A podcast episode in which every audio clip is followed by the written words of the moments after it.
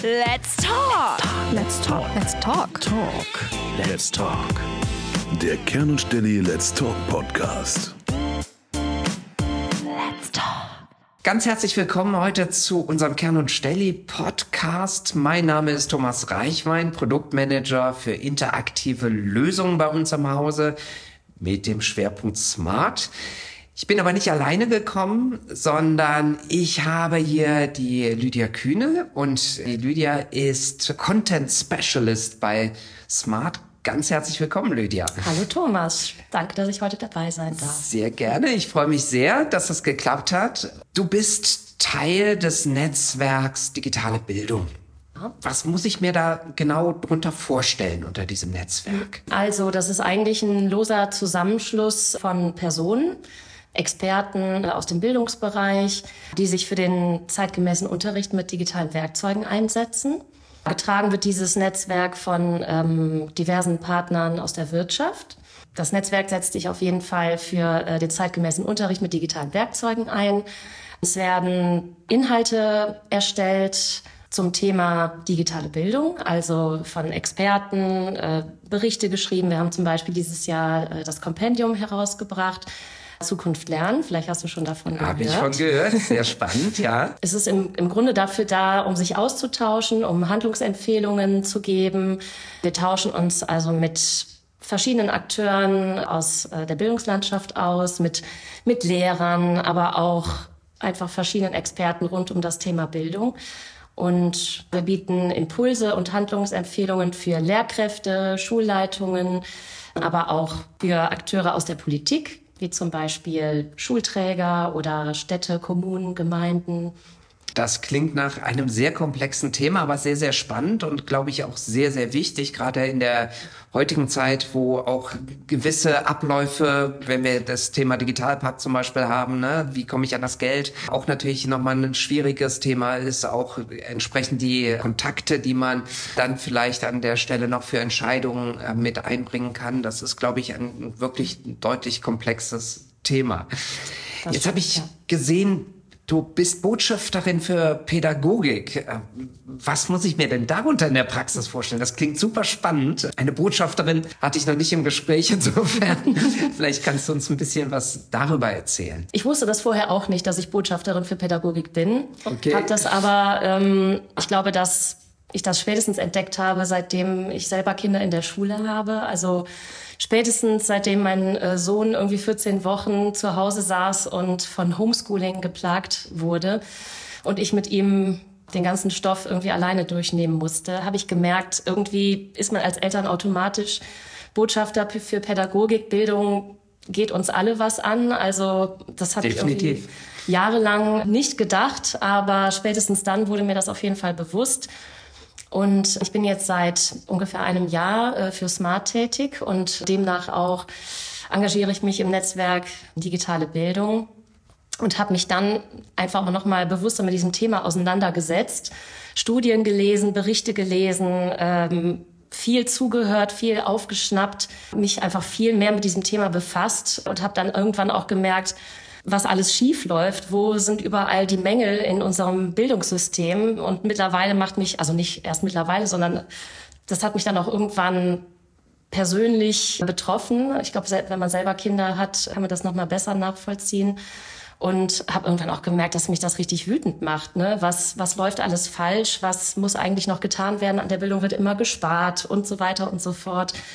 Und genau, also es ist, liegt mir auf jeden Fall am Herzen, da irgendwie meinen Beitrag zu leisten und in irgendeiner Form mitzuhelfen, das Thema irgendwie voranzubringen. Ne? Gerade das Thema Digitalisierung an Schulen. Ist sehr, sehr, sehr wichtiger Aspekt. Da bin ich 100% bei dir. Und äh, ja, wenn man selber Eltern ist, bekommt man natürlich eine ganz andere Perspektive auf viele Themen und sieht auch gewisse Berufsbilder dann plötzlich auch wieder ganz anders. Insofern, ja, das ist schon eine sehr, sehr komplexe Geschichte.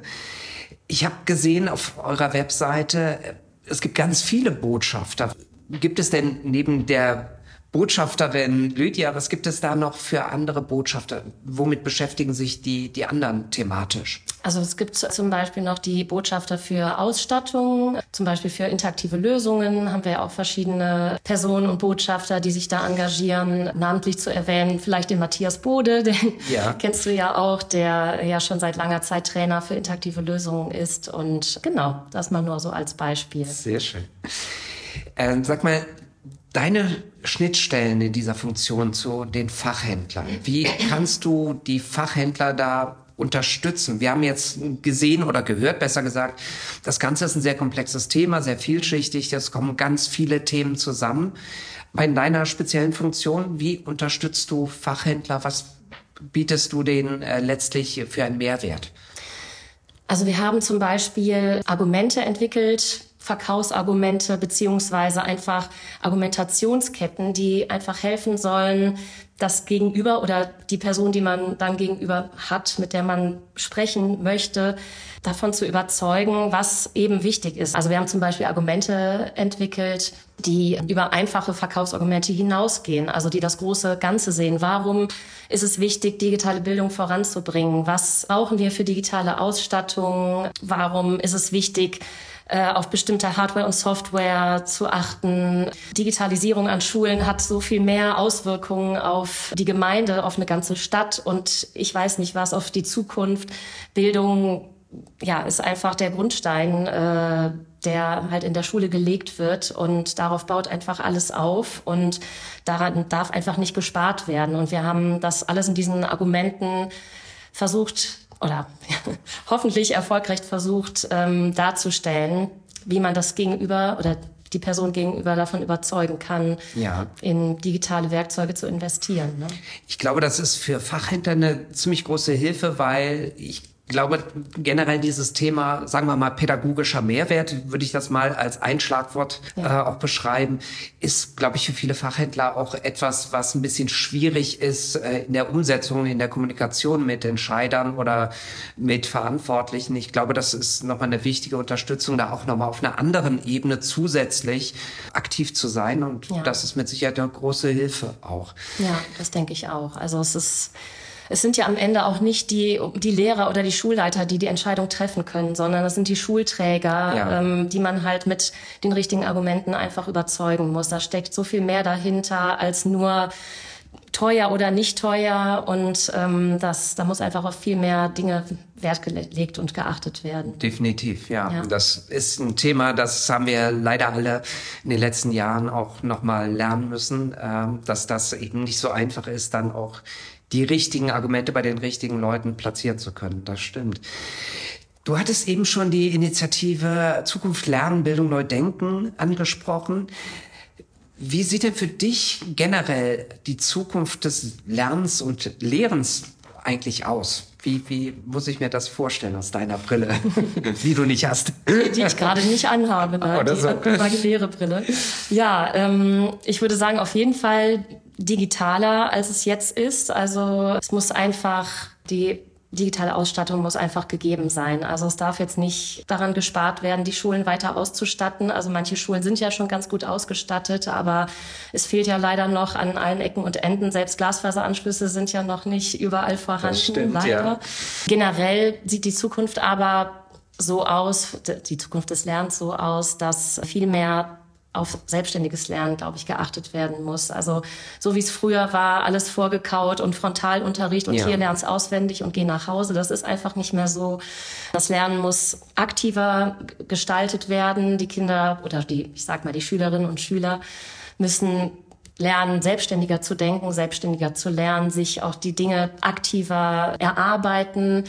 Und das, also wir müssen einfach davon wegkommen, das alles vorgekaut zu bekommen. Ne? Was ja auch heutzutage nicht mehr unbedingt überall der Fall ist. Ne? Ja, also wenn ich das so zwischen Zeilen raus äh, lese oder höre, dann spielt aus deiner Sicht äh, die Technologie in der Bildung eine, eine hohe Rolle, um genau das auch zu realisieren, um solche äh, Szenarien, Lernszenarien auch entsprechend abzubilden. Habe ich das so richtig zusammengefasst oder, oder auch verstanden, dass, dass das einfach mit der richtigen Technologie auch natürlich ganz andere neue Möglichkeiten bietet, das im Unterricht als pädagogisches Werkzeug dann auch zu nutzen und umzusetzen. Ja, auf jeden Fall. Also wir haben ja auch in den letzten zwei Jahren gesehen, wie wichtig es ist, flexibel zu unterrichten. Also ich habe es ja eben schon am Anfang gesagt, äh, Homeschooling war ja ähm, eine schwere Zeit. Ja. Wir hatten Gott sei Dank das Glück, ich kann ja mal ein bisschen äh, aus dem Nähkästchen Sehr plaudern, gerne. dass wir, also mein Sohn ist vor zwei Jahren eingeschult worden, also im Corona-Jahr 2020 und ja, ab Dezember, ich glaube bis Mai oder sowas, waren wir dann im, im Homeschooling und wir hatten Gott sei Dank das Glück, eine sehr junge und wahnsinnig engagierte Lehrerin, Klassenlehrerin zu haben. Da konnten wir uns wirklich alle noch mal eine Scheibe von abschneiden. Beim Elternabend hatte sie direkt äh, das Padlet vorgestellt. Das kannte ich zu dem Zeitpunkt auch noch nicht. Ich habe immer gedacht, sie hätte sich versprochen, mein Tablet. Nein, sie meinte Padlet. Ähm, sie hatte das von Tag eins alles aktuell immer alle Unterrichtsinhalte hochgeladen mit Fotos und hier nochmal Learning-Apps zum äh, Ausprobieren und wenn die Kinder äh, Langeweile haben, können sie das noch machen und Ja. jenes noch machen. Also die war sowas von digital unterwegs, äh, um es mal so auszudrücken. Und ja, das war einfach ohne ihr technisches Know-how und ihr Engagement wäre das wahrscheinlich eine noch größere Katastrophe gewesen, als es ohnehin schon war.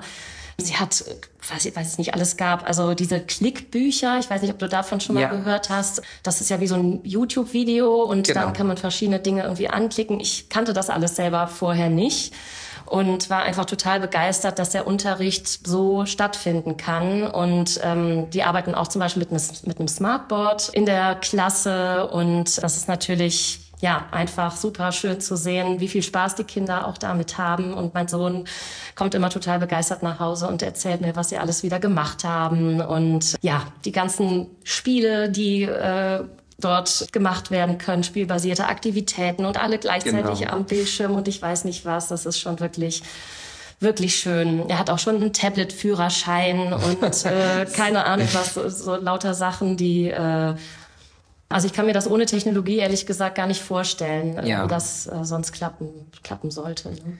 Also das kann ich bestätigen. Also auch bei meinem Sohn, der jetzt auch in der zweiten Klasse ist, ist es wirklich genauso. Also all das, was du gesagt hast, das kenne ich ganz genauso auch von unserer Grundschule und von der Lehrerin da. Das ist schon, glaube ich, ein großes Glück, aber leider nicht der Standard. Ich Ja. glaube, dass sich da viele einfach noch ein bisschen schwer tun, was die Aufgabe halt auch nicht leichter oder ähm, eigentlich eher nur noch ein bisschen komplexer macht. Ja. Aber sehr, sehr äh, spannend, auch solche positiven Erfahrungen dann wirklich auch äh, mitzubekommen und auch zu sehen, welche Auswirkungen das natürlich auch letztlich hat. Es ist halt ein bisschen schade, dass es mit der Lehrkraft äh, steht und fällt. Also es kann nicht sein, dass in allen Klassen dann ein Smartboard hängt, aber die Lehrkräfte es nicht richtig einsetzen können. Ne? Das ist Das ja. ist mit Sicherheit ein Faktor, aber es fällt und steht eigentlich wirklich immer mit den, mit den äh, Pädagoginnen und Pädagogen, weil wir das ja auch aus unserer Schulzeit vor digitalen äh, Displays und Smartboards und so weiter ja auch schon kannten. Es gab halt Lehrer, die gut im Bereich Pädagogik und äh, Didaktik, Methodik unterwegs waren und es gab welche, die haben halt nur Frontalunterricht gemacht und wollten ihre Ruhe haben. Ja. Insofern glaube ich, dass sich der Mensch da jetzt natürlich als ähm, Verhaltensmuster natürlich genauso in der jetzigen Zeit so widerspiegelt und dass da äh, das ist natürlich dann umso wichtiger da auch äh, zu versuchen, die Vorteile und die Möglichkeiten dann auch so ein bisschen allen Lehrerinnen und Lehrern äh, nahezubringen, sodass Ja. äh, da auch die Mehrwerte erkannt werden. Ich habe gesehen, dein Leitsatz äh, lautet, das fand ich ganz spannend, unsere Zukunft ist digital und unsere Kinder müssen mit den bestmöglichen digitalen Lernwerkzeugen und Bildungsmöglichkeiten auf diese Zukunft vorbereitet werden.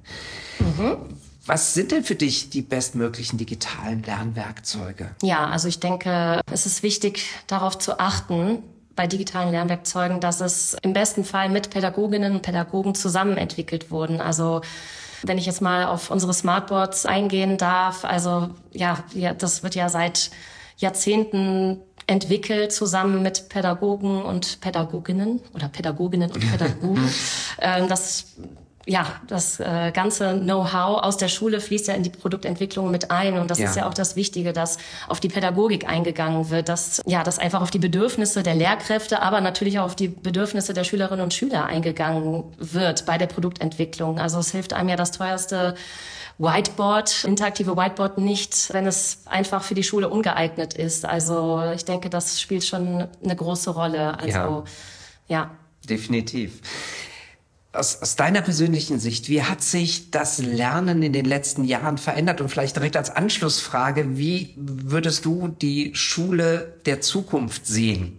Ja, also das ist ja auch so ein bisschen historisch dann miteinander verknüpft. Wie hast du die Veränderung wahrgenommen? Was hat sich verändert? Und wie siehst du das Konzept Schule in der Zukunft?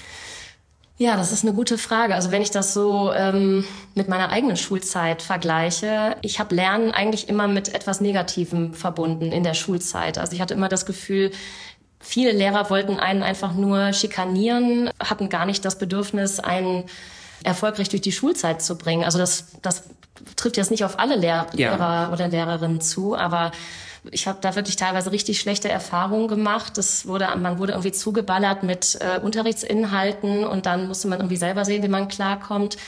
Und ich sehe das jetzt bei meinen Kindern in der Schule, dass es einfach ein viel positiveres, eine viel positivere Lernumgebung mittlerweile ist und dass die Lehrer auch wollen, dass jeder und also jeder Schüler und jede Schülerin einfach erfolgreich ist und individuell gefördert wird, ob das jetzt schwächere Schülerinnen und Schüler sind, die vielleicht noch ein bisschen Unterstützung brauchen oder ja, manche sind ja auch einfach schon richtig gut und brauchen eher etwas, um äh, sich nicht zu langweilen in der Schule. Also ich glaube, dass das dass heutzutage viel mehr äh, auf die Schülerinnen und Schüler eingegangen wird und es ist ja auch schon so, dass das selbstständige Lernen mehr gefördert wird, als das früher noch der, der Fall Ja. war. Und es geht nicht mehr nur ums stupide Auswendiglernen, sondern schon darum, selber zu denken, kritisch Dinge zu hinterfragen. Und ja, ich glaube, das ist auf jeden Fall eine sehr positive Entwicklung, aber da ist natürlich noch viel Luft nach oben. Ja, also ich persönlich kann das äh, so unterschreiben. Ich finde es auch immer wichtig, dass äh, vielleicht ein eine Schülerin oder ein Schüler nicht das perfekte, richtige Ergebnis haben muss, sondern der Weg des Lernens, wie ich an ein Thema rangehe, das sollte für meine Begriffe auch ein bisschen im Vordergrund stehen. Ja. Es gibt natürlich Fächer beispielsweise wie bei der Mathematik. Da ist, glaube ich, ein Mathelehrer immer sehr streng und sagt so, das Ergebnis war aber falsch. Aber grundsätzlich die Überlegung, die ich gemacht habe, um etwas umzusetzen, um ein Ziel zu erreichen, das sollte doch meiner Meinung nach auch eine sehr, sehr hohe Gewichtung einfach haben. Und ich, hoffe ein bisschen, dass sich das auch vielleicht so in den Köpfen der, der Lehrerinnen und Lehrer ein bisschen be besser manifestiert und das auch ein bisschen anders bewertet wird. Wie gesagt, es Ja. mag mit Sicherheit auch Ausnahmen geben, aber Lernen ist ja auch ein Weg. Ja, und ich finde eine Sache auch ganz wichtig, wenn ich das persönlich noch ergänzen darf, die äh, Kategorisierung richtig und falsch ist ja oft so ein Dogma, was dann irgendwo über einem schwebt. Du hast so ein bisschen eben von, von deinen persönlichen Schulerfahrungen erzählt und ich finde halt, dass Schüler auch lernen sollen, dass Fehler nichts Negatives sind. Ich habe von einem Schüler einen super Satz gehört, den fand ich richtig, richtig gut. Der hat sich selber wie so ein Mantra auch immer wieder gesagt, Fehler sind Freunde. Ja, also sprich, die helfen mir, Dinge wirklich auch zu lernen und zu Ja. verstehen. Und kein Mensch kann in allen Bereichen alles fehlerfrei äh, lernen, irgendwie durch Themen durchmarschieren. Das gibt's einfach nicht. Ja. Und deshalb, das würde ich mir persönlich als Ergänzung eben dann auch gerne noch im Schulumfeld wünschen. Ja, dass man auch ermutigt wird, Fehler zu machen, ne? Genau. um, daraus, äh, um daraus auch zu lernen. Ja. Ganz genau. Jetzt haben wir äh, schon mehrfach äh, immer wieder mal den Digitalpakt angesprochen und ich würde das Thema gerne nochmal aufgreifen, weil ich mich persönlich immer wieder frage, wieso dieses Thema aus meiner Sicht so schleppend vorankommt, wieso es äh, eigentlich nicht schon viel mehr Schulen gibt, die die Mittel abrufen und schon da deutlich weiter sind. Wieso diese zögerliche Haltung, wieso ist noch ganz banal gesagt so viel in, in dem Topf, was mich persönlich sehr überrascht. Hast du da eine Erklärung für oder eine Theorie oder Also ich denke, jetzt momentan äh, liegt es an der schwierigen wirtschaftlichen Situation. Also ich glaube, dass die Gelder werden jetzt momentan eher für andere Dinge ausgegeben oder eben nicht ausgegeben. Also das ist aber jetzt auch nur eine Erklärung, warum es vielleicht in den letzten Monaten so lief. Generell sind natürlich die Antragsverfahren sehr bürokratisch und teilweise auch kompliziert und viele scheitern daran, dass sie auch gar nicht das Personal haben, um diese Anträge auch zu bearbeiten. Also Ja. es ist einfach auch ein Personalfaktor.